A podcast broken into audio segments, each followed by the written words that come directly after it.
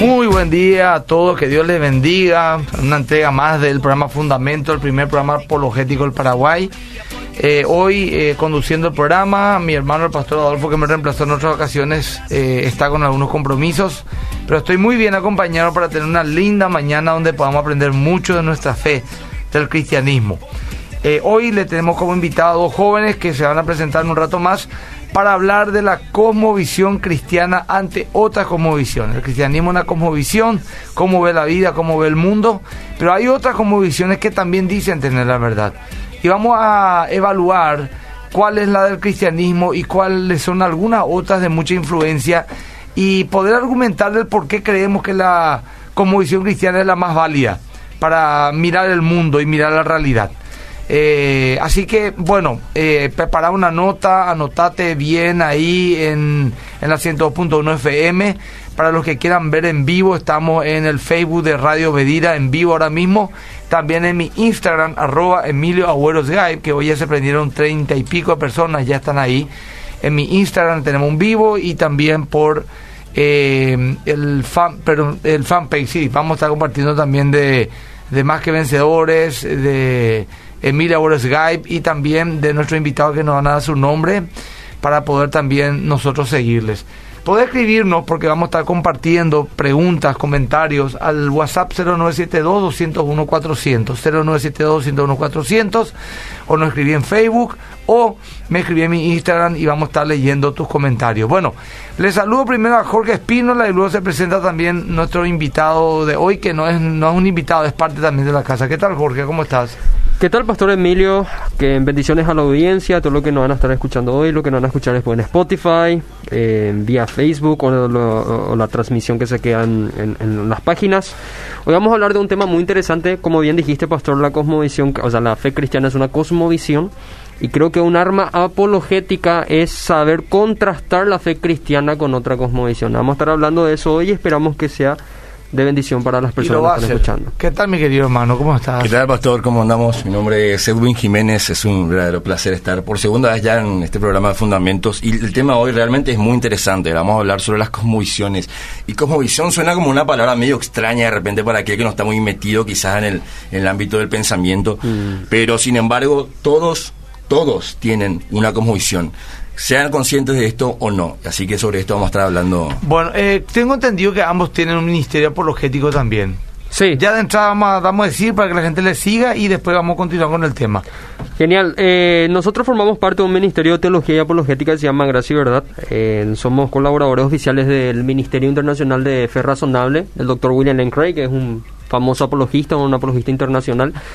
Eh, también tenemos una página, realmente los contenidos que solemos dar son básicamente mediáticos, trabajamos con las redes sociales, con nuestro sitio web, alguien después puedes decirnos cuáles son nuestros sitios o las páginas donde nos pueden encontrar. Y también queremos anunciar, queríamos dejar para el final, Pastor, pero ya que nos dan la oportunidad, queremos anunciar que en estos días vamos a tener una transmisión vía live con nada más y nada menos que Josh McDowell. Ah, Josh McDowell es un conocidísimo apologista de, de, de, rigor internacional también y vamos a estar hablando si la Biblia es relevante o no para nuestro tiempo. Así que las personas estén atentos a nuestras redes, que esto va a estar realmente imperdible. Bueno, eh, arrancamos entonces. Eh, suyo el micrófono, muchachos. Muy bien. Sí, eh, el creyente y el no creyente tienen que entender eh, las implicancias de, su cosmovisión, ¿verdad? Y la cosmovisión básicamente se entiende en la manera en que como uno mira o entienda la vida, básicamente, hablando mal y pronto, porque eso al final determina su, su, manera de cómo vive.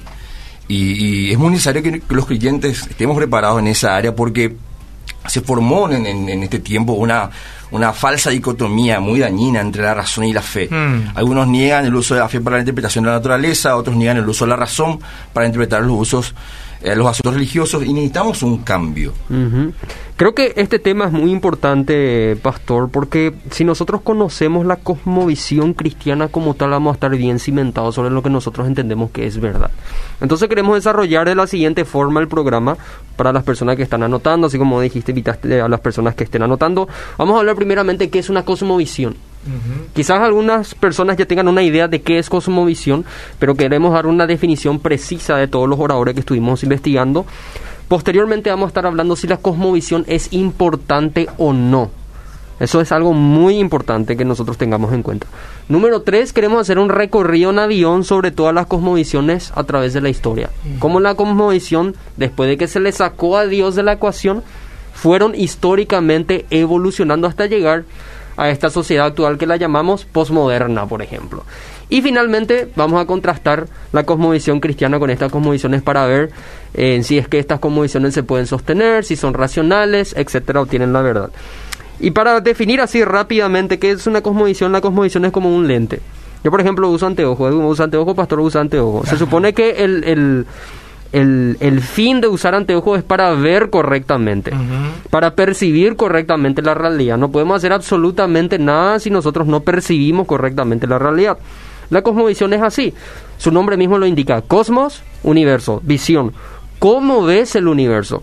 Desde que vos te levantás a la mañana, te preparas tu café, te preparas tu mate, te vas al trabajo, te vas a la facultad, cuando te levantás incluso a hacer tu devocional, a orar a la mañana, vos estás respondiendo a una cosmovisión.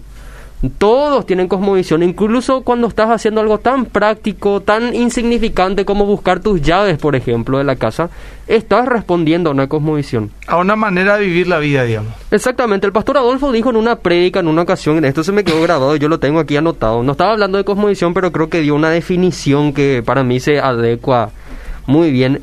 El pastor Adolfo dijo, la manera en cómo se mire la vida determinará cómo se terminará viviendo. Uh -huh. En pocas palabras, nosotros vivimos de forma práctica de acuerdo a ideas que nosotros tenemos. Y esto dice Rabí Zacarías. ¿Saben cuál es el problema de las cosmovisiones?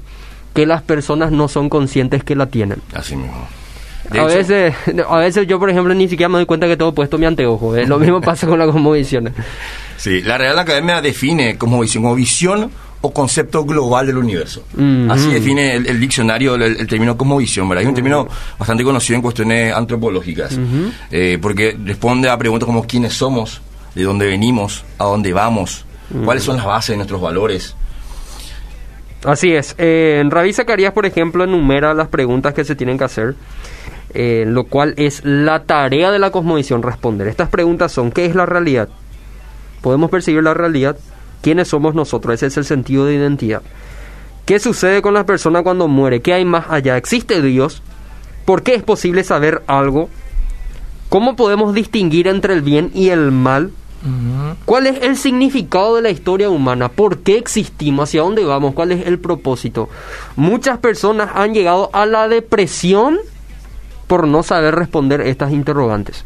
Y otras personas permanecen indiferentes porque ni siquiera se hacen estas preguntas. Mm. William Lane Craig, por ejemplo, cuenta que su testimonio se trató justamente de que cuando él estaba en la universidad, él se hizo estas preguntas y es así como él conoció la fe cristiana porque se dio cuenta que el cristianismo era la única eh, cosmovisión que responde coherentemente todas estas preguntas. Uh -huh. Entonces la cosmovisión puede ser definida como un conjunto de presuposiciones que una persona tiene acerca de la vida. Presuposiciones quiere decir ideas que nosotros tenemos a priori antes de la experiencia, antes de hacer cualquier cosa, todos tenemos ideas. Uh -huh. Y quiero presentar un libro de Arce Sproul que se llama Las ideas tienen consecuencias. Este pastor te recomiendo sí, sí. también. Es un libro. que había hablado mucho de Tremendo es un libro sí. extraordinario. Eh, las ideas tienen las consecuencias. Ideas tienen consecuencias. Habla el doctor Sproul ahí de las cosmovisiones y cómo las filosofías han afectado a la sociedad. ¿Eso en qué librería se puede encontrar? Solideo Gloria. Eh, tengo entendido que este libro no, no, no, no hay acá en Paraguay, pero la librería Solideo Gloria lo pueden buscar en Facebook.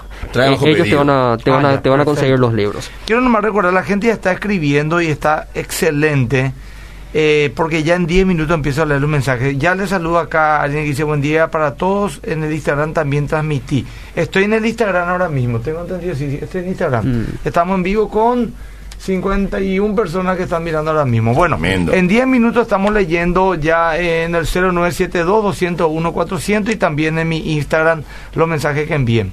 Continuamos. Sí, los teístas cristianos no somos los, los únicos en, en, poseer un sistema de creencias. Uh -huh. Todo el mundo, todo el mundo. Todos creen. Tienen un sistema de creencias y convicciones. Por, y para esto no se necesita tener necesariamente un nivel intelectual, como si se tratase de un asunto académico o de nivel superior, sino que se refiere a algo innato del ser humano. Uh -huh el, el, por, por, decirlo de una forma, todos tienen como visiones porque naturalmente todos buscamos responder a estas preguntas básicas de nuestra existencia. Y no necesariamente responder verbalmente. Claro. Quizá no te pones a responder verbalmente, pero cuando vivís lo estás respondiendo. Claro. Cuando una persona hace lo que hace, está respondiendo. Quizás vos no, ni siquiera tenías idea que existía la palabra cosmovisión, pero vos tenés una cosmovisión. Eso dice Rabbi Zacarías. Y creo que es importante, por justamente lo que dice el pastor Adolfo, y creo que acá podemos responder si es importante o no tener una cosmovisión. Es importante, primero, luego, porque determina tu vida. Si vos no sabes quién sos, si vos no sabes de dónde venís, si vos no sabes hacia dónde vas, si vos ni siquiera sabes cómo distinguir entre el bien y el mal, ahora que está tan de moda la revolución social, la lucha social, etcétera, las personas quejándose en Facebook sobre injusticia, etcétera. Si vos no sabes por qué crees, por qué estableces esta diferencia entre bien y el mal, no tiene sentido, vivís en una incoherencia total. Esa es una importancia que la cosmovisión tiene, que la cosmovisión baña, por así decir, la historia humana. Número dos, es importante porque la cosmovisión forma sociedades. Forma sociedades. En el libro justamente el doctor Sproul, donde habla de que las ideas tienen consecuencias, el doctor Sproul dice que hay personas que viven en base a filosofías de pensadores que ellos ni siquiera conocieron.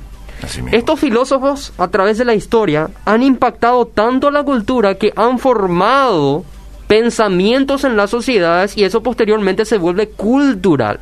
Ahora, por ejemplo, con la lucha feminista, el tema de la ideología de género, el despreciar a la religión, el creer que el cristianismo es irracional, que los pastores le interesa el diezmo, que la iglesia es un lugar de inmoralidad, eh, de injusticia, de mentiras, de malos negocios, etcétera. Todo eso responde a una cosmovisión que un pensador en algún momento dado puso las bases y sobre esa base se fueron construyendo. Nadie de lo que nos están escuchando son dueños de sus ideas. Todos son, como dice Sproul, eh, producto de filosofías que se fueron forjando a través de la historia. Fíjense la importancia, fíjate la importancia, pastor, que tiene entonces la cosmovisión. Totalmente. eh, que, que con su filosofía puede impactar al punto de moldear sociedades. Eso es muy interesante porque llega a un nivel inconsciente, ¿verdad? Ya afecta a la cultura, afecta a la sociedad, y como me dijo, afecta ya a grupos sociales y, y- y forma la, la- la historia. Y hoy nos afecta sin siquiera saber quiénes fueron los pensadores. Muchos de los, como recién hablaba, estos colectivos que defienden ciertas posturas y todo lo demás radicales en ciertas formas. Aun cuando uno le empieza a preguntar de dónde sacan sus, sus pensamientos o, quiénes son sus influyentes, no tienen ni idea. Pero sin embargo, todo lo que ellos están diciendo, lo que ellos están opinando, alguien ya lo No dijo. solamente no tienen idea, sino que tampoco la han contrastado de repente, ¿verdad? Por supuesto, no Porque han- no lo han puesto a prueba. Sí, ¿quién, ¿quién, por ejemplo, por qué crees lo que crees? Le dijo una, una chica muy jovencita, ella y muy fanatizada a favor del feminismo, como se entiende hoy. Mm. Y me dijo, no, me parece nomás que es muy cierto, la mujer fue oprimida, que esto, que aquello. Y dijo unas cuantas verdades también, ¿verdad? Pero le dije, ¿pero de dónde vos quitas eso? ¿Quién, ¿Quién te enseñó eso, verdad? Lo ve en las películas, escuchó algo por el colegio, leyó algo por ahí. Y le digo yo, está bien, perfecto. Porque me dije, ¿qué importa al final quién tuvo esa idea si es que eh, es una verdad? Y le dije yo, bueno, es una verdad, ahí me gustó. ¿Con qué contrastaste eso para decir que es una verdad? Que no, no escuchaste la otra postura, ¿verdad? Y no, no hace falta. Bueno, ahí ya me di cuenta que eh, era muy inmadura en sus Mm. posturas, ¿verdad? Pero en fin, eh, como hay jóvenes que nos están escuchando, que escuchan cosas por la facultad, por ejemplo, ayer estaba mirando un video en un video en un chat de pastores, ¿verdad? Me, me, me chocó mucho, ¿verdad? Eh, el hijo de un pastor estaba diciendo, eh, estaba diciendo que en su colegio, el profesor dijo, eh, el primer día dijo, ¿a qué se dedican sus padres? Porque iba a hablar de no sé qué, algo de la materia te quería introducir. Y decían ingeniero, abogado, arquitecto, albañil. Y a él iba a tocar y tenía mucha timidez para decir lo que él iba a decir, ¿verdad? Y cuando le tocó dijo, mi papá es pastor. Y dice que le dijo en seco profesor, eso no es ni un trabajo, ¿verdad? Eh, to- o sea, fíjate, un, un- era un profesor de, universidad, ¿cómo se habrá sentido ese muchacho, verdad? Y al final le dijo, tiene razón, pastor, eso no es un trabajo. Eh, son varios trabajos. El pastor tiene que ser consejero, tiene que ser psicólogo, tiene que ser albañil, tiene que ser carpintero, tiene que ser enfermero, tiene que ser Administrador. tiene que ser líder, tiene que ser conferencista. Y me gustó lo que le dijo al final, ¿verdad? Pero fíjate cómo hubiera quedado ese chico si no tenía esa salida. El, el pastor no, no, no es un trabajo, ¿verdad? Entonces, ¿qué pasa? Ahí, por ejemplo, eh, vemos una como visión de ese profesor y vemos cómo contrastó esa cosmovisión ese joven con lo que le dijo su padre, ¿verdad? Pero hay mucha violencia en contra de la fe cristiana y tenemos que tener la capacidad de defenderla porque todo tiene una explicación y un porqué. Así mismo. De hecho que ya en la década de los 50, un Mortimer Alder, un escritor y filósofo estadounidense, dedicó un extenso espacio a la cuestión de Dios en una serie publicada llamada Grandes Libros del Mundo Occidental. Cuando le preguntaron eh, por qué dedicó tanto espacio a hablar de, de Dios, él dijo tajantemente porque la afirmación o negación de Dios tiene muchísimas consecuencias para la vida y la conducta de cualquier otra cuestión básica. O sea, Mm. la idea de Dios moldea, la idea que uno tiene al respecto de Dios, como, como persona, lo que yo creo acerca de Dios, si existe o no existe, si se interactúa o no con la creación, am, va a afectar indefectiblemente cómo yo viva mi vida, cómo yo tome decisiones, cómo yo interactúe con otros. Muy bien. Así mismo es. Y, Pastor, esta, esta afirmación de Mortimer es, es muy importante porque cuando los periodistas le hicieron esta consulta él, él había escrito un libro de, de- de filosofía, de cosmovisiones, de antropología, de sociología, y se supone que es un libro secular. Y él en sus páginas habla de Dios, entonces empezaba a aparecer un libro teológico y religioso. Entonces le preguntaron por qué tantas ganas de hablar de Dios. Porque esa es la base para mis estudios, dijo Mortimer. Cuando empezaron a aparecer las diferentes cosmovisiones? Sencillo, cuando se le sacó a Dios de la ecuación. Cuando se le sacó a Dios de la ecuación, y ahora vamos a entrar en la siguiente pregunta, ¿cuáles fueron las cosmovisiones a través de la historia? Se le sacó a Dios de la ecuación y el mundo trató de tener una nueva explicación acerca de sí mismo. Y eso incluso lo vemos en el Edén, dicen los apologistas y los teólogos, porque Satanás en el Edén cuando tienta a Eva le da una interpretación del mundo diferente a la que Dios dijo que deben de tener las personas.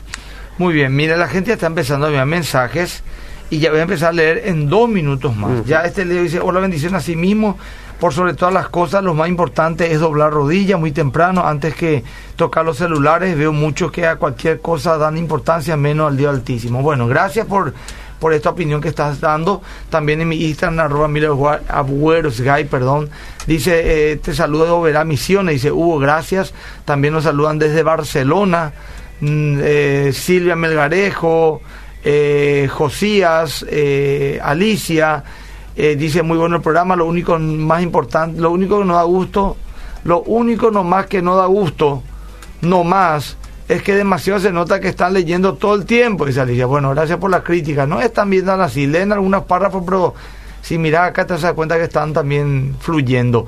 Muchas bendiciones, Pastor, saludos desde Villa Aye. Bueno, la gente está escribiendo. En dos minutos empiezo a leer oficialmente. Eh, Pastor, yo quiero ahora iniciar hablando sobre el desarrollo histórico que ha tenido las diferentes cosmovisiones, empezando por el teísmo clásico. ¿Qué es el teísmo clásico? El teísmo clásico es la creencia, primero quiero explicar el sufijo ismo. Ismo da la idea de idea. Por ejemplo, una cosa es teos, Dios. Otra cosa es teísmo, es decir, mi idea acerca de Dios. Mm. Una cosa es el humano, humano, ser humano. Otra cosa es el humanismo, es decir, mi idea se basa en el ser humano. El ismo, el sufijo ismo, en todas las cosmovisiones, los nombres de las cosmovisiones tienen el sufijo ismo, significa que estas ideas parten de. Eso significa. Sí. Y la primera cosmovisión que ha moldeado toda Europa a través del poderío de la Iglesia Católica, estoy hablando a partir de los años eh, 300 para adelante, ya así oficialmente, en el teísmo clásico ha dominado a todas las sociedades, como dije por mí en la Iglesia Católica. ¿Qué es el teísmo clásico? El teísmo clásico es la creencia del Dios de Abraham, Isaac y Jacob, o el Dios islámico, o el Dios técnicamente judeo-cristiano. Ese es el famoso teísmo clásico. Otra cosa son deísmo, otra cosa son los hindúes, etcétera. Estaba hablando del único Dios, del Dios del Dios personal, del Dios que trasciende el tiempo y el espacio, del Dios omnipotente, etcétera. Los islámicos, los judíos y los cristianos tienen la misma idea acerca de este Dios. Claro, eh, hay, que, hay que explicar muy bien porque la gente puede malinterpretar que los islámicos tienen la misma idea acerca de Dios que los cristianos. Tienen la misma idea en ese sentido, que es un solo Dios, que trasciende el tiempo, que tiene contacto con su, con, con La su creación. etcétera. No en cuanto a la doctrina, ¿verdad? Porque sabemos que el Islam eh, no, no cree en doctrina fundamental de la fe cristiana. Y que los tres se basan, aunque con una como visión distinta, vamos a decir, en, en, el, en la Biblia judeo, ju- judía, ¿verdad? O sea, el Islam dice venir de, de- del libro sagrado, que es la Biblia, y también el Nuevo Testamento habla de ser la continuación y la concreción del Antiguo Testamento, y el judaísmo que solamente cree en el Antiguo Testamento. En ese aspecto, para que la gente no confunda más, perdón. Sí, la gente generalmente suele llamar al teísmo, le suelen llamar las religiones abrahámicas. Eh, o el concepto- monoteístas. O monoteístas, exactamente, porque hablan, porque así como los islámicos también creen en Abraham, Ibrahim le llaman ellos, Ajá. también los judíos, los cristianos. Al rey. David le dicen Daud, etcétera. Bueno, acá dicen el 0972 200 unos 400. Voy a leer unos mensajes. Tenemos que estar preparados para defender nuestro evangelio. Fuerza, querido hermano. Saluda Nene Velasco. Bueno, otro mensaje más que estamos recibiendo es muchos saludos. Voy a nombrar por lo menos la persona Adriana, Rosana, de San Ignacio Misiones, Hugo también. eh, Cristian, eh, saluda Josías. Si hay algún comentario más, solamente nombro a toda la gente que está conectada ahora mismo con nosotros. Eh, no estoy pudiéndole mi Facebook, pero sí voy a leer el 0972-101-400 y en mi Instagram, arroba Borejay. También Teisa, Chelo Duarte, mandan saludos, están conectados. Eh, bueno, eh, estoy seguro que Mari, Marisa, estoy seguro que ahora cuando empiece a hablar van a llover los mensajes porque la gente empieza a escribir cuando se leen los mensajes. Por eso voy advirtiendo que ya voy leyendo en tantos minutos para escribir, así no, no perdemos tiempo leyendo tanto mensaje, habiendo tanta información que tenemos. De todos modos, muy buena conexión de la gente. Acá están escribiendo varios al mismo tiempo y capaz que paremos en 5 minutos más, en 10 para volver a leerlo. Sí, en, como dije, la cosmovisión que ha dominado, que ha sido la base de toda la sociedad, es el teísmo clásico. El teísmo clásico sostiene, eh, como consecuencia, que el hombre es creado por Dios, por lo tanto, haya su valor en él. Dios, por lo tanto, es un juez también moral. Nosotros distinguimos el bien y el mal porque entendemos que existe un dador de la ley moral. Ese es el teísmo clásico, esa es la cosmovisión teísta. Pero ¿qué pasó cuando Martín Lutero, eh, como muchos dicen, divide la iglesia, libera el pensamiento, etcétera? Se empezó a dar lugar a las ciencias. La ciencia, la revolución científica empezó a tomar paso de a poco y con Martín Lutero eso llega a su punto clímax. Ahí es donde eh, al fin la Iglesia Católica se empieza a apagar, eh, las sociedades empiezan a salir del la llam- el llamado oscurantismo, el hombre empieza a hacer más caso a la ciencia, ahora sí pueden leer, no solamente leer algo, sino leer acerca de filosofías, leer acerca de ciencia, etcétera. Entonces empezó a dar lugar de a poco a lo que se conoce como el deísmo. Así. Del teísmo con el tiempo se derivó o se degradó al deísmo. Así mismo, o sea, mientras que el teísmo eh, hace un énfasis en, la existencia de un Dios personal, de, de un Dios cercano, eh, el deísmo básicamente lo que dice es que Dios eh, creó y después se fue. O sea, es un Dios ausente. Habla de un universo mecánico que ya funciona con casi como un, un reloj que se puso en marcha y después Dios dejó de interactuar, interactuar con él. Eso es lo que básicamente dice el deísmo. ¿Y sabe por qué ocurrió esto, pastor? Sencillo es, cambiaron la norma de autoridad para interpretar el universo. Dejó de ser la Biblia y ahora fue meramente la razón humana y las ciencias. Los hombres en aquel entonces empezaban a decir, la única forma factible que podemos conocer a Dios ya no es más a través de su revelación especial a la Biblia. Ahora nosotros podemos conocer a Dios a través del universo. Yo veo en el universo orden, el hombre se empezó a impactar por el cosmos, por cómo podían explicar matemáticamente a través de las ciencias fuertes, las ciencias duras el universo, y dijeron, ya no necesitamos la revelación especial. Ahora a nosotros nos consta lo que dice la ciencia, entonces para mí Dios empieza a ser degradado, ya no es un ser personal como dice la Biblia, ya no necesariamente nosotros somos imagen y semejanza de Dios, no necesariamente hallamos nuestro propósito en Dios, sino en el universo. Yo veo a Dios en el universo, empezaban a decir los deístas. Y eh, por lo tanto, el universo es como un gran reloj con engranajes que funciona de manera mecánica y el hombre también. Bueno, voy a leer unos, pocos mensajes. Voy a leer. Acá, Hola, pastor, escucho todos los sábados sus programas. Quiero saber dónde puedo estudiar apologética. Eh, quiero ser apologista, dice. Eh, sí. Le Bueno, invitamos a seguir la- las redes sociales de Gracia y Verdad. Estamos en Twitter, Facebook e Instagram como Gracia y Verdad PI. También tienen nuestro sitio web que es gibpi.com. Pueden encontrar un montón de materiales ahí para nutrirse, para por lo menos empezar a introducirse en lo que es la apologética. Gracia y verdad. Gracia y Verdad, Bueno, Ministerio de Gracia y Verdad. Y ahí puedes hacer tus preguntas y yo sé que en el CENTA, por ejemplo, ofrecen cursos también, o por lo menos lo están preparando. Dice acá, qué importancia, importante es la forma en que cada persona ve la vida. Mm. Es decir, que para que una persona que no tiene como visión cristiana, el bien y el mal son cualquier cosa, y eso es peligroso, es cierto. Imagínate. Son amorales, ¿verdad? Imagínate. Eh, no tienen moral o inmoral en todo caso. Bendiciones, ¿qué tal? ¿Por qué en las iglesias no enseñan sobre la cosmovisión? Hay mucha carencia en esta en esto, gracias.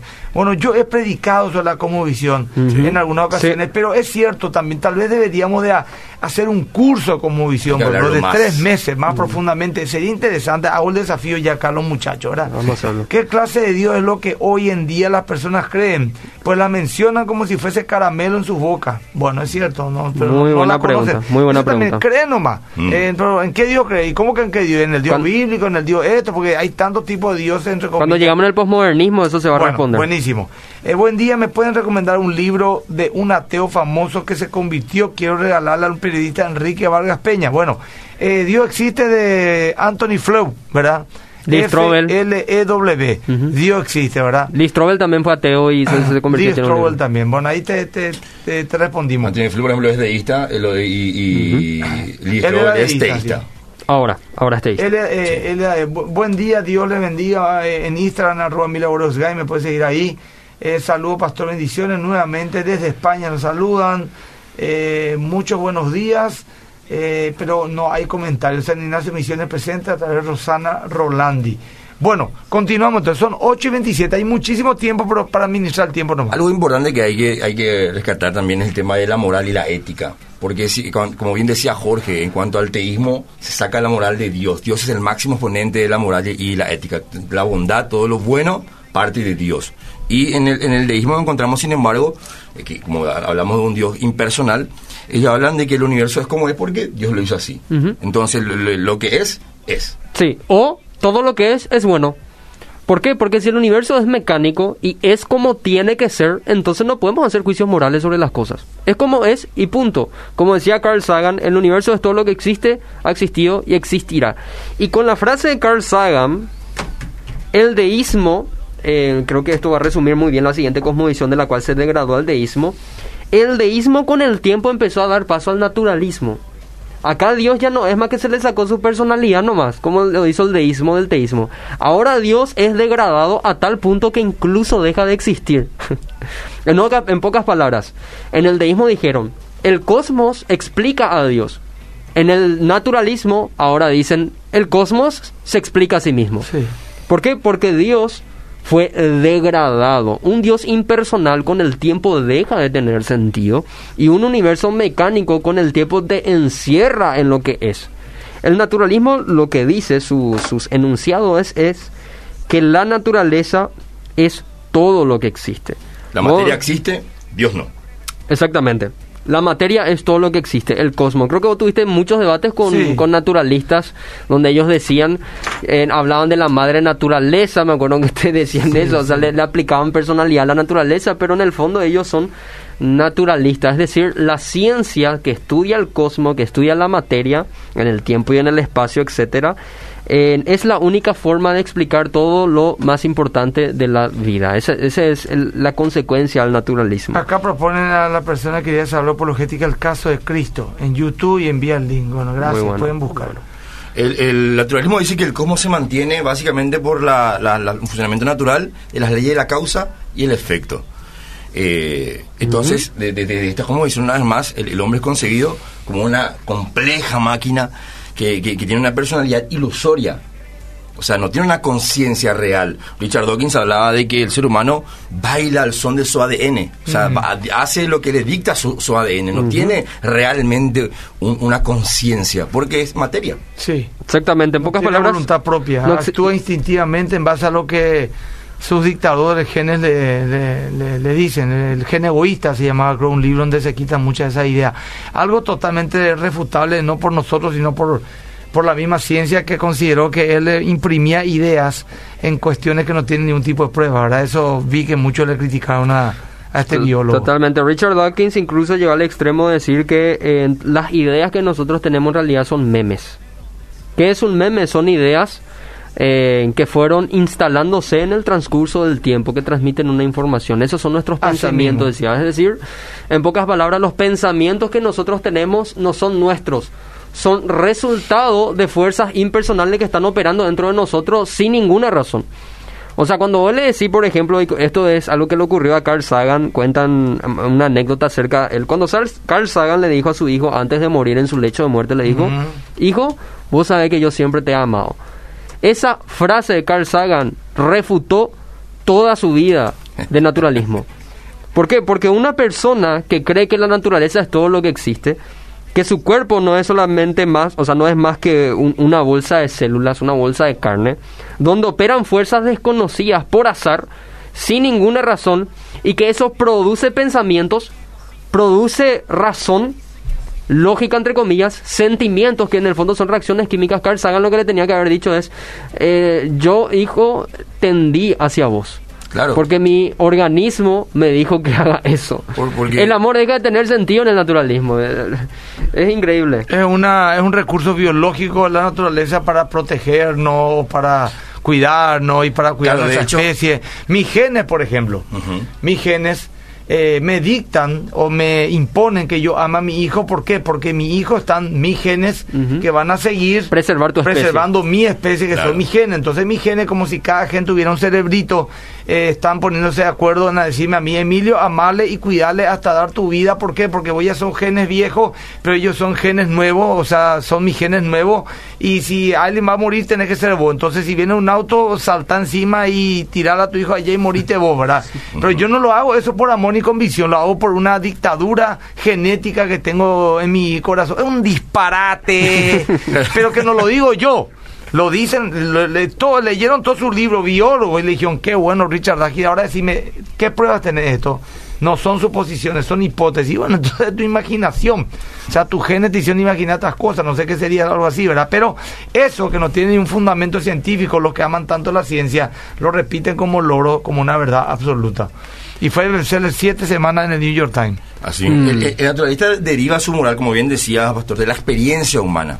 Básicamente consiste, él, dice que hace lo que le conviene o lo que le produce armonía. Eso básicamente es lo que dice el, el- el naturalismo. Pero sin embargo lleva indefectiblemente al determinismo. El naturalismo, eh, es- es revolución natural, es el, es el determinismo. Y ellos- determinismo? ellos lo admiten, una y ellos poco, lo admiten. Petrona acá me dicen, no tan entendí, me dice, determinismo me puso acá.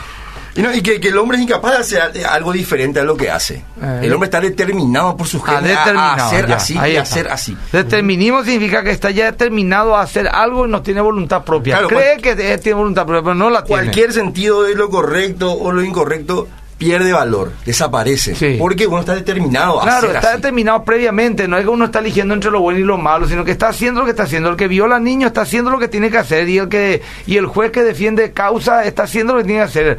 El, el- el marido que es adúltero está haciendo lo que tiene que hacer y la esposa fiel está haciendo lo que tiene que hacer. Entonces, nada es bueno ni nada es malo en sí mismo, es una determinación previa que nos condiciona cómo vamos nosotros a vivir. A eso nos lleva el naturalismo, ¿verdad? Que mucho estoy aprendiendo por escucharle. Dice, gracias Fernando Rutia, te envío un abrazo Fernando. Bueno, no no es que quiera verle a Jorge, pero no se ve bien, dice. ¿Quién de Eh, verdad? eh, No, porque de repente cuando te filmo se me desenfoca. No es que demasiado te quiere ver, pero quiere verte también para saber qué es lo que está Voy a irse a mi. Facebook si me Ah, enfoca. está bien, Jorge Espínola. Lindo sábado para todos, lindo mensaje, buen día a todos, éxito siempre. Interesantísimo el tema, estoy aprendiendo mucho, dice Noemí. En Nato Aguay dice, en MQB las chicas tuvimos un profundo estudio sobre la comodición con Rebeca, fue genial. Mm. Por eso le quisimos invitar a Rebeca, aviso que ella no pudo venir. Exactamente, no Lastimosamente pudo no, no pudo No estar. pudo venir Rebeca, Bueno. ella domina este tema. Mucha gente de España nos está llamando, eh, o sea, escribiendo, ¿verdad? Y acá también voy a leer, ya que estamos, un mensaje más. Me dio bendiciones para el del programa, saludo a los panelistas, escribo de parte apologética Fe y Razón, soy Ronnie, dice. Saludos, Saludos a Ronnie. Ronnie. Tremendo Saludos, hermano. Ronnie. Bueno, taller conferencia con Priscila Fonseca, miembro de la Sociedad de Apologistas Latinos, staff del Ministerio Mujer en Apologética, qué bueno. Tema, ¿por qué los jóvenes abandonan su fe? Muy buen tema, anoten. ¿Por qué los jóvenes abandonan su fe? De fe y razón de Ronnie, de Ronnie. Escuchen, jueves 19, sería este jueves. 20 y 30 horas vía Zoom. Inscribirse al WhatsApp 0985 645 630. Reitero, 0985 645-630, vía Zoom este jueves 19, 20 y 30 horas, ¿por qué los jóvenes abandonan su fe? Con el Estado Ministerio Mujeres Apologéticas. Les juro, dice acá una chica, que no me sale en el Instagram. Emilio Agüero Gay busca querida. Yo estoy ahora mismo en vivo, un montón de gente viendo. Les juro que no me sale en Instagram el live, pero igual escucho en la radio. Es en arroba Emilio Agüero Gay. Vas a, vas a encontrarlo. Bueno, perdón, disculpe le interrumpí abruptamente, pero sigan, por favor. es importante leer los mensajes. Eh, pero, ¿qué pasó con el naturalismo, pastor, con el tiempo? ¿Qué vos crees que va a producir el naturalismo en la gente, pastor? En primer lugar. Y bueno, que nada eh, tenga sentido.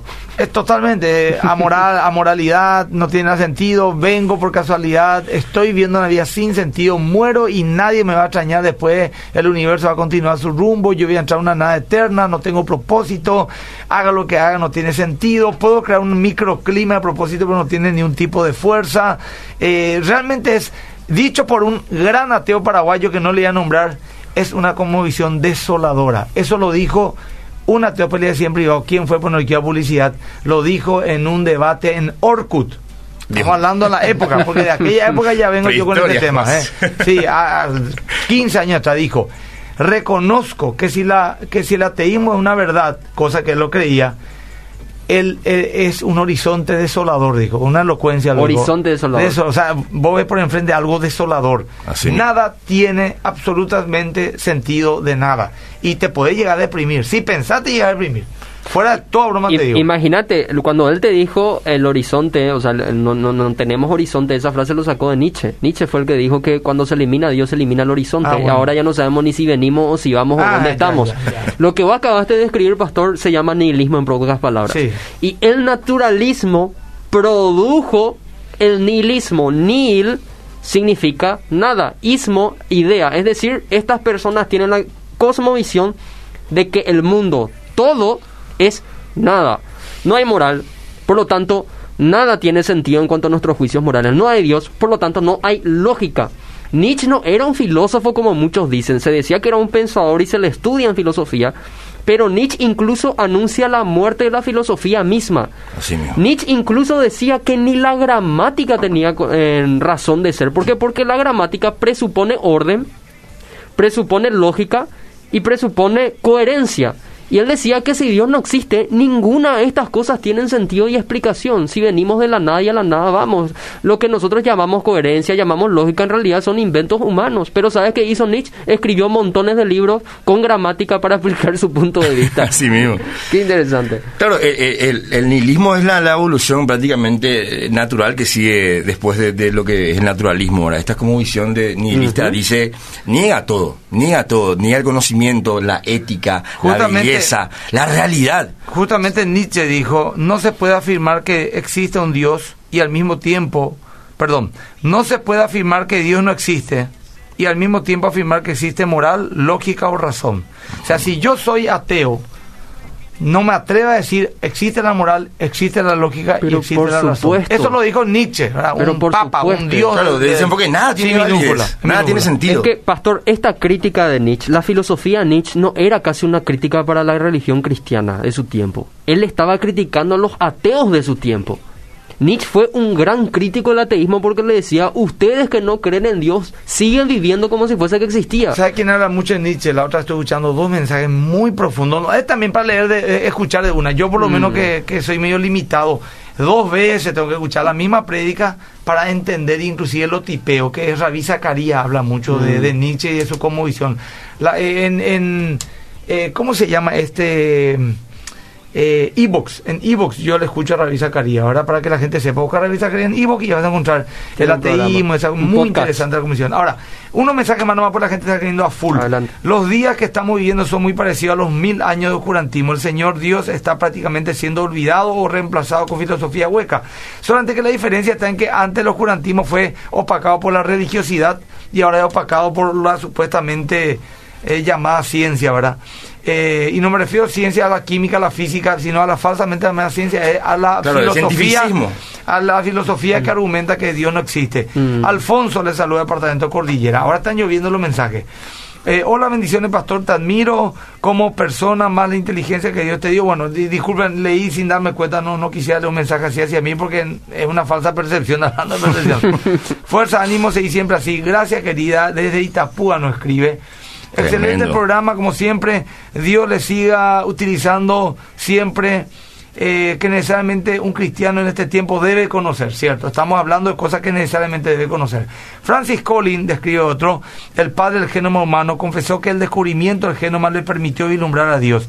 De hecho, es creador de una fundación que se ha comprometido a promover una armonía entre la teología y la ciencia. Estamos hablando de Francis Collins, uno de los mayores biólogos vivos padre de la, de la, del genoma humano, el que descubrió todo este tema de, del mapa del, del ADN, y es cristiano, norteamericano, es cristiano es. Bueno, eh, desde Itapúa saluda a otro. Bendiciones, pastor. Con mi hija nos hicimos, nos hicimos una pregunta. ¿Por qué creemos en Dios? ¿Tiene pregunta. alguna respuesta corta y rápida? Con cierta lógica para el mundo secular. Qué buena pregunta, no sé, nomás si una respuesta así, ¡pum! Pues yo tengo una prédica porque creemos en Dios, pero está basado en la palabra de Dios. Amén. En pocas palabras se le podría decir que creemos en Dios porque Él se nos ha revelado a nosotros. Y se reveló a tu vida primero de forma natural y A se reveló de forma especial. sí, Y de forma especial a través de Cristo. Mira, que, querida, eh, ¿por qué creemos en Dios? Busca poco, hay muchas respuestas muy interesantes. Eh, buscar la revista Caría, fe razonable, no hay una respuesta querida así de dos líneas, no hay. Tu, tu hija y vos van a tener que quemar un poco pestañas leyendo porque no hay una respuesta sencilla, pero sí hay una respuesta profunda. Bueno, eh, nos quedan 15 minutos, 18 minutos, así que podemos ir avanzando. Sí, Yo quiero cerrar nomás el nihilismo con un pensamiento que había expresado Charles Darwin.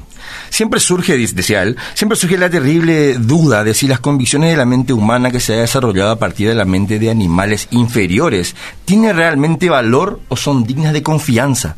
¿Podría alguien confiar en la convicción de la mente de un simio? Si es que hay en ella convicciones. La levadura del nihilismo en las palabras de Charles Darwin, un naturalista. Me, me, me- Charles Darwin dice, siempre surge la terrible duda de si las convicciones de la mente humana Mm. que se ha desarrollado a partir de la mente de animales inferiores tienen realmente valor o son dignas de confianza. ¿Podría alguien confiar en la convicción de la mente de un simio? Mm. Si es que hay en ella convicciones. Digo, nosotros somos un simio, un paso más allá, nomás para los naturalistas. Así que, ¿qué tan seguro pueden estar todo lo que dicen? Pero totalmente. Y Nietzsche fue muy influenciado por el, el- el darwinismo de su tiempo. Eh, y, y creo que tiene mucha razón Darwin. Darwin incluso llegaba a decir que cuando vos te airas, cuando una persona se enoja, suele apretar los dientes. ¿Por qué aprieta los dientes? Y porque antes... eh, Mordíamos. mordíamos. ¿Entendés? O sea, son de impulsos así que están en nosotros que nosotros no sabemos ni cómo vino ni por qué está ahí, pero está ahí de forma bueno, pues natural. Pablo también habló que tenemos un cuerpo animal, ¿verdad? Así que tenemos también características de, de un animal porque tenemos un cuerpo, ¿verdad? Tenemos ojo, comemos, bebemos. Somos seres físicos. Somos seres físicos. Eh, sin duda alguna, eh, respondemos también a algunos que otros impulsos naturales, debía decir, ¿verdad? No, no me extraña, ¿verdad? Ahora, O- Darwin aplicaba esto a todas las características Entiendo, humanas. claro, no, él decía lo que, que es así y no hay todavía el eslabón perdido, el famoso eslabón perdido. Todavía no apareció. ¿Y cuál es el eslabón perdido? Y que justamente este mismo ateo que le voy a decir quién es después, había dicho, cuando debato con un teísta y me pregunta en qué momento una especie se convirtió en otra especie, es como que me meta el dedo en la llaga y lo revuelva ahí adentro. Porque no hay todavía, el día que hay un eslabón habrá cadena. Mientras no haya eslabón no hay cadena. Y el eslabón, ¿en qué momento un dinosaurio se convirtió en otra especie, en una gallina? ¿En qué momento una eh, un pez se convirtió en un en una ¿cómo Una se dice? vaca, sé Eh, no, el, el- el siguiente paso cuál fue el este el teyú. Tipo el lagarto. El lagarto, ¿en qué momento? Pues el lagarto no es un pez, ¿en qué momento? Ese es el famoso eslabón Cambio de género. Y ahora ya hay una nueva teoría que hablan de que no hubo un cambio así, un eslabón, que fue un proceso de millones de años, de pequeños cambios, bla, bla, bla, y te dan una vuelta, mira, una superchería brutal, porque para mí la nueva teoría evolutiva se convirtió en una religión sin duda alguna, una superchería. Algunos una dicen eso. punta a punta. Totalmente. Que es un gran negocio también, ¿eh? Sí. Y Dapskin lo vive muy bien. Podemos pasar sí. justamente hablando de Dawkins, podemos pasar directamente al, al posmodernismo ya. Sí, incluso podemos Nos quedan 15 minutos. sí, un esfuerzo rápido a lo que es el existencialismo, pastor, eh, y, y después vamos al, rápidamente al, al, al posmodernismo para ver en qué estamos metidos actualmente. Si Eh, alguien está deprimido, quiero advertirle que ahora, no sé qué hace así el existencialismo, pero si está un poquito deprimido, apague un ratito y en cinco minutos encienda la radio, se va a deprimir en serio.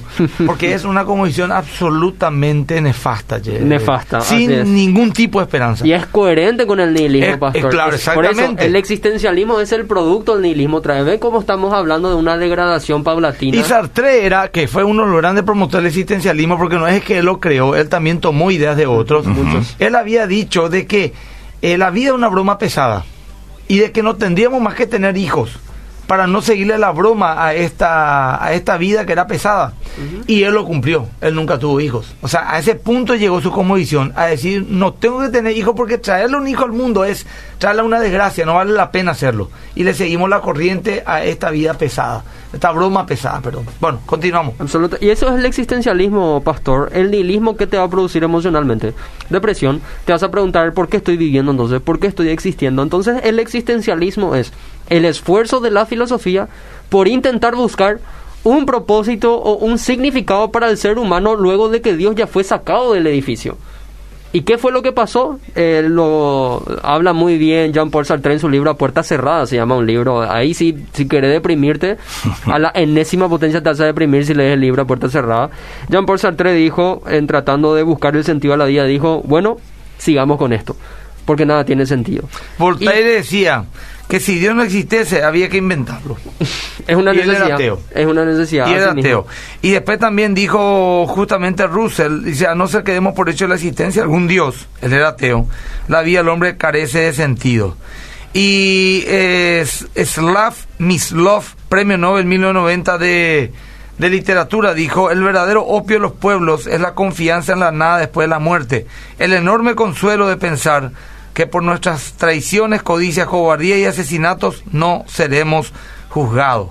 Bueno, y Chesterton decía, cuando los hombres dejan de creer en Dios, no es que no creen más nada, ahora están preparados para creer cualquier cosa. Y es tan cierto, por lo menos en nuestra generación, que cualquier cosa la gente te cree ya, pero ya no en Dios. Absolutamente. Claro, lo que hace el, el existencialismo básicamente es poner una máscara al nihilismo, tratando de darle un sentido a la vida, pero que justamente como es la vida nada más, en la muerte se termina. Y termina el propósito, termina todo otra vez. El existencialismo, dicen los filósofos, es la máscara del nihilismo que la muerte pronto te lo va a sacar. Híjole. En- en- es- esa, esa es la realidad. Ahora, Male Monsi dice, buenos días, pastor, eh, gran programa. Nosotros los jóvenes cristianos, ¿cómo podemos afrontar las distintas doctrinas, ya sea el calvinismo y demás? Bueno, ese es otro tema. Para otra prédica. Sí, es otro tema. ¿Qué libro apologética recomiendan en base a las distintas doctrinas? Dice. Ah. Escucha, este es tema teológico. Ya nos emocionamos, ya nos Pero, emocionamos. Sí, eh, ahí se emocionaron los muchachos, pensaban que iba a ser algo. Pues, hay pues distintos tipos de apologética, ¿verdad? Eh, mírate, seguí la gracia y verdad a fundamento ahí para hacer tus preguntas, vamos a canalizar. Pastor, en mi adolescencia, cuando me puse a pensar seriamente que algún día moriré, me entró un temor y entré en una depresión. Esto dice Oscar Rotela. Por supuesto, sin conocer a Cristo. El ateísmo no tiene nada que ofrecerme. Cierto, Oscar Rotela. El ateísmo es un imposible, es un sinsentido. Te quiere quitar tu esperanza para eh, anclarte en una mentira que ni ellos mismos pueden probar. Eso es tan duro que en otro debate tuve en la tele una vez con Mina Feliciangeli. Un ateo también dijo ahí que estuvo, dijo, yo no me voy a definir ateo, me defino agnóstico que vive una vida atea. ¿Por qué dijo eso de entrada? Porque si yo le entraba con el tema de que tu ateísmo es incoherente, pues no puede demostrarlo, le hubiera ganado el debate. Pero el agnóstico pues alguien que dice, no sé si hay o no algún Dios, una posición más cómoda, pero vivo como un ateo, porque para mí Dios no existe, ¿verdad? Pero bueno, eh, allá ellos con esa decisión, ¿verdad? ahora el resultado de todas estas cosmovisiones, y con esto llegamos al, al posmodernismo y después ya le damos nuestra reflexión final. ¿Sabes qué tenés que hacer? Tenemos que hablar los últimos minutos de nuestra conmovisión, que es la esperanza de eterna. Nos quedan 10 minutos, ¿eh? Sí, con esto cerramos. ¿Sabes qué es el posmodernismo? Agarra toda la cosmovisión que yo te estuve mencionando anteriormente. Sí. Mete en una licuadora, licua bien y lo que te sale, eso es el Es posmodernismo. el posmodernismo, así mismo, bien definido. Eh, eh, en pocas palabras eso. Ahora, el posmodernismo eh, técnicamente es el resultado del modernismo, donde las personas confiaban en la ciencia, confiaban en la razón. Y el posmodernismo es la desilusión de todo lo anteriormente mencionado. En pocas palabras, la ciencia no me ayudó. No me ayudó el hombre tratando de realizarse a sí mismo en aquella época. Creo que estaban viviendo la guerra civil, eh, la revolución hippie. Estamos hablando del siglo, eh, de los 90, siglo XX. Ahí el posmodernismo, dicen los sociólogos, estaba empezando a tomar fuerza. Eh, no nos sirvió de nada lo que hicimos. Nuestro esfuerzo para encontrarle sentido a la vida no nos sirvió absolutamente nada. Entonces, ¿qué es el postmodernismo? Vamos a ser incoherentes nomás. Mm. Cada uno que haga lo que quiere. Y la vida hippie que vos conocés de los hippies. Mm. In Magic de John eh, Lennon. Lennon. Sí, la es- famosa es el música. himno de ellos. El sexo, drogas y alcohol. In Ese es el Magic, postmodernismo. Viví, hacer lo que querés. El postmodernismo es, por ejemplo, eh, una persona se puede ofender. Cuando vos te vas en la peregrinación a Cacupé, ves lata de cerveza tirada por ahí, etcétera, cuando se supone que se están yendo a hablar de su fe. Las personas se suelen quedar en moteles por ahí cerca, etcétera, etcétera. Eso es postmodernismo. Vos no te va a adorar a Dios. Preguntan las personas, y no, yo me voy nomás. Eso es postmodernismo. La gente es incoherente, la gente hace, como decía un famoso meme acá, yo vengo nomás de onda. Eso, eso es el postmodernismo, básicamente. Creo que vos tenés una predica, pastor. Tengo una predica si no donde me quito un ejemplo de Zacarías de la arquitectura posmoderna. Mm. La arquitectura posmoderna es una casa que tiene escalera que no tiene ni un lado, pasillos que terminan en la nada, puertas que se abren y salía, salía el, eh, salir el vecino. O sea, no tiene ni un sentido una arquitectura posmoderna.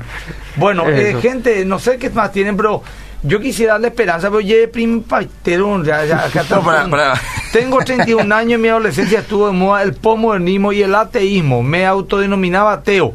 Ese pensamiento me llevó a la depresión todo el tiempo pensar en el suicidio. Joshua, gracias por compartir tu testimonio, querido. ¿Qué responde a alguien que compara a Yahweh con dioses? Bueno, ese es otro también. Eh, Rabí Zacarías, Jesús entre otros dioses, te podría responder unas preguntas. Sí. También quiero decir, a cortito, pues ya le dejo de, de línea ocho minutos para dar un poco de esperanza a la gente. Adelante, pastor. Es que estamos en el mes en contra del, del abuso sexual infantil, o sea, en el mes de la prevención del abuso sexual infantil. Y en nuestras redes estamos compartiendo muchísimo sobre esta información y también el equipo de Huellas de Amor, que es la Fundación de la Iglesia Más que Vencedores, está visitando muchos programas, no solamente cristianos, seculares, en distintos canales, para hablar de este tema y ofrecen charlas en Protégeme. En, en Instagram, a full están ofreciendo charlas, pero pueden entrar en mi perfil, en el Más que Vencedor, hacer preguntas sobre el, el- el- mes de la prevención del abuso sexual infantil. Bueno, yo quisiera dejarle al hilo ya que hablen de nuestras últimas... eh, Están llegando mensajes a full, pero ya no voy a poder leer, perdonen, eh, ya no voy a poder leer más. Y bueno, hablemos un poco de nuestra cosmovisión de la, del cristianismo. La cosmovisión cristiana, como, como cosmovisión justamente, puede verse como superior a las demás cosmovisiones, porque gana en donde las demás cosmovisiones han fracasado. A ver. Cuando Dios fue sacado de la ecuación, en- desde la reforma protestante, creo que ese fue uno de los contras. La reforma protestante tuvo muchos pros, pero también tuvo muchos contras, dicen los sociólogos. Cuando Dios fue sacado de la ecuación en ese sentido, el universo trató de explicarse a sí mismo Mm. sin tomar a Dios en cuenta. Y nosotros vemos los resultados hasta hoy día. Hoy, con Dios fuera de la ecuación, el hombre ni siquiera es capaz de distinguir la realidad. Mm. Y William Lane Craig dice que eso es una imposibilidad práctica. El ateo, por ejemplo, que te dijo, pastor, que en, Orkut, que el, el ateísmo es una verdad desoladora, es una realidad desoladora, te aseguro, te pongo la firma que esta persona no se levanta con esa cosmovisión en mente.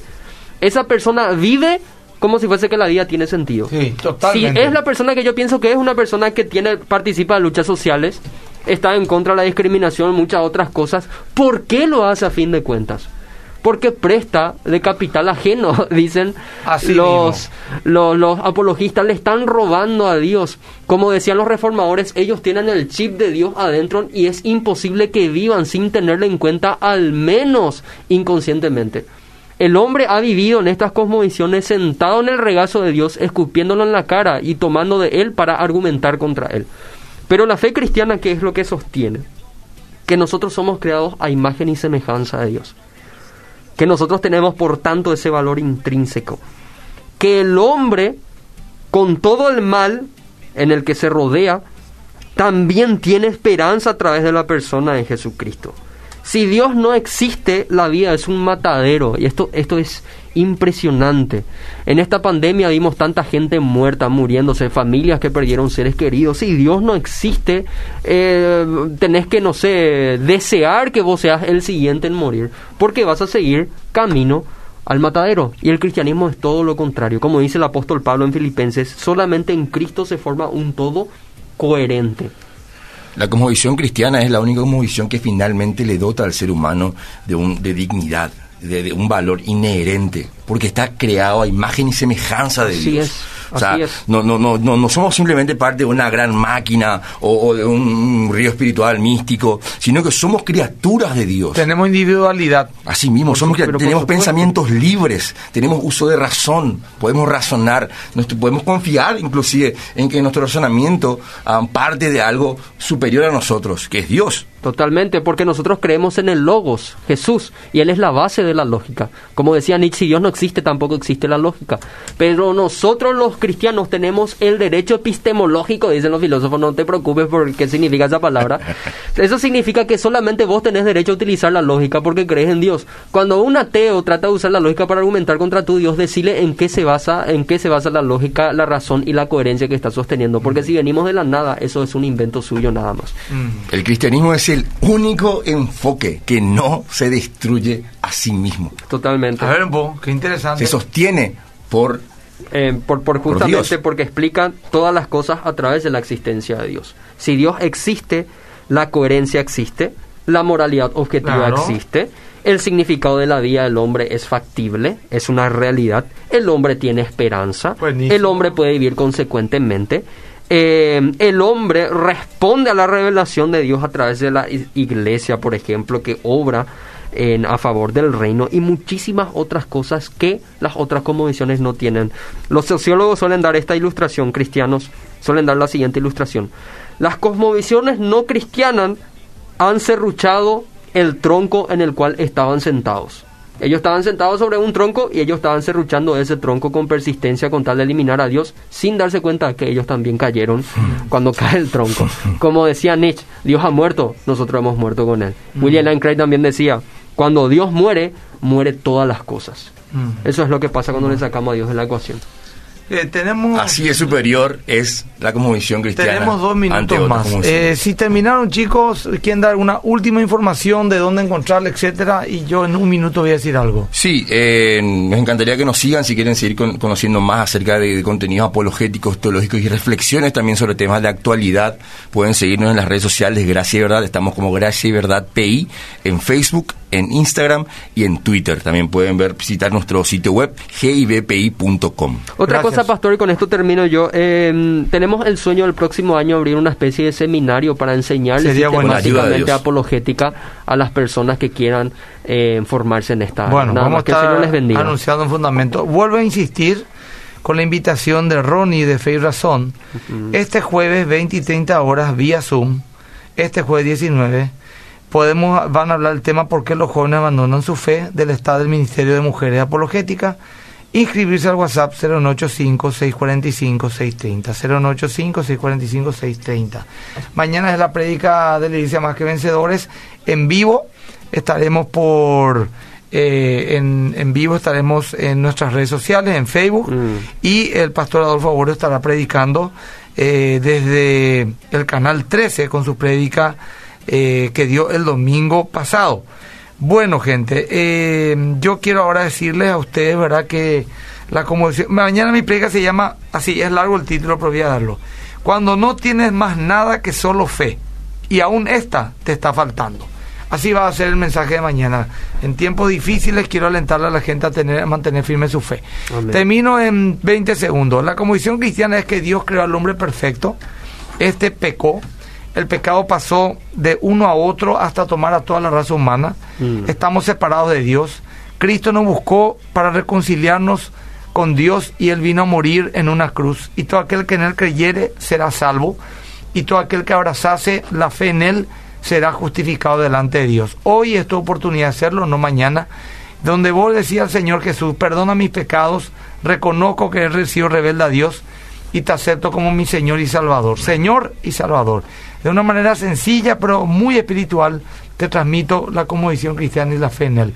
Que Dios te bendiga y nos vemos el próximo sábado a las 8 de la mañana por Fundamentos.